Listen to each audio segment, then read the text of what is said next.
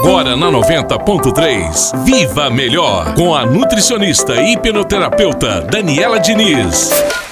Olá, massa! Eu sou Daniele Diniz e eu vou falar sobre saúde. Afinal, o que é ser saudável? De acordo com os registros oficiais da OMS, publicados em 1948, o conceito de saúde entende a saúde como um estado de completo bem-estar físico, mental e social, e não apenas como a ausência de infecções ou enfermidades.